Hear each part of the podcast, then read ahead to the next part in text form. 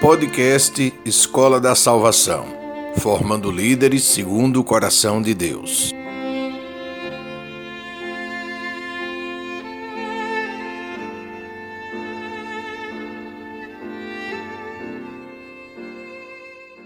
Chorem todos nós que somos pecadores.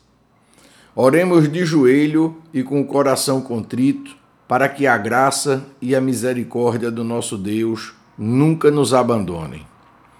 Confesse a Deus os seus pecados e humilhe-se diante do Senhor. Não pense que pode esconder de Deus as suas transgressões, nem pode ocultar do Senhor os seus pecados. Deus sabe tudo, Deus vê tudo. Para Deus não existe pecado oculto, nem transgressão que possa ser escondida. Deus sabe quem é você. Ele sabe do, do que você é capaz. Ele sabe o tamanho do mal que habita em seu coração.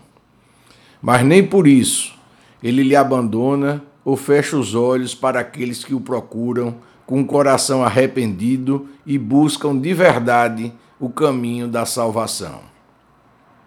A chave para encontrar a salvação é o arrependimento, é o abandono do pecado e a busca de uma nova vida. É a transformação que só a obra redentora do Espírito Santo faz em nosso coração. É mentiroso aquele que diz que o pecado mora ao lado. O pecado não mora ao lado. O pecado está dentro de cada um de nós. Precisamos morrer para o pecado para que possamos viver uma nova vida em Cristo. Morrer para o pecado não significa que nunca mais vamos pecar, pois pecar é da nossa natureza. Significa que agora temos escolha. Significa que não somos mais escravos do pecado. Significa que os olhos da nossa alma foram abertos pelo Espírito Santo de Deus para que possamos ver o mundo como ele é verdadeiramente. Uma batalha entre os filhos das trevas e os filhos da luz. Oremos para que Deus nos dê entendimento, para que a nossa mente não tente resistir à palavra de Deus com falsos argumentos.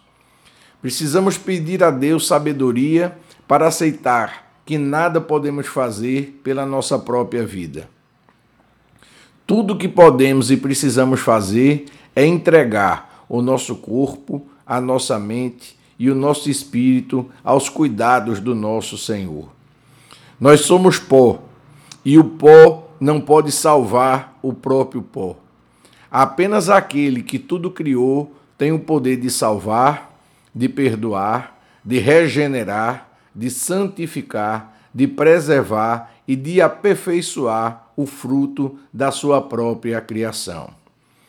Louvemos ao Senhor pela plenitude da sua graça que nos alcança nos lugares mais profundos da nossa alma e nos traz à tona para respirar e viver uma nova vida de intimidade com o nosso Criador. Oremos para que a maravilhosa graça de Deus nos alcance da maneira mais ampla possível. Que o toque do Espírito Santo de Deus alcance a nossa vida em todas as dimensões. Que nós possamos entender que somos salvos pela graça de Deus e não por nossos méritos ou pelas nossas obras.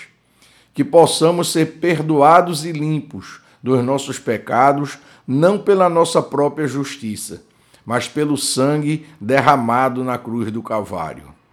Que possamos nascer de novo e ser regenerados para uma nova vida em Cristo, não pelas nossas forças, mas pela obra do Espírito Santo em nós que possamos ser santificados como ofertas vivas no altar para a honra e glória do nome do Senhor, e não para o engrandecimento do nosso próprio nome. Que possamos ser preservados de toda a obra do mal pelo poder daquele que morreu, ressuscitou e está sentado à direita de Deus Pai.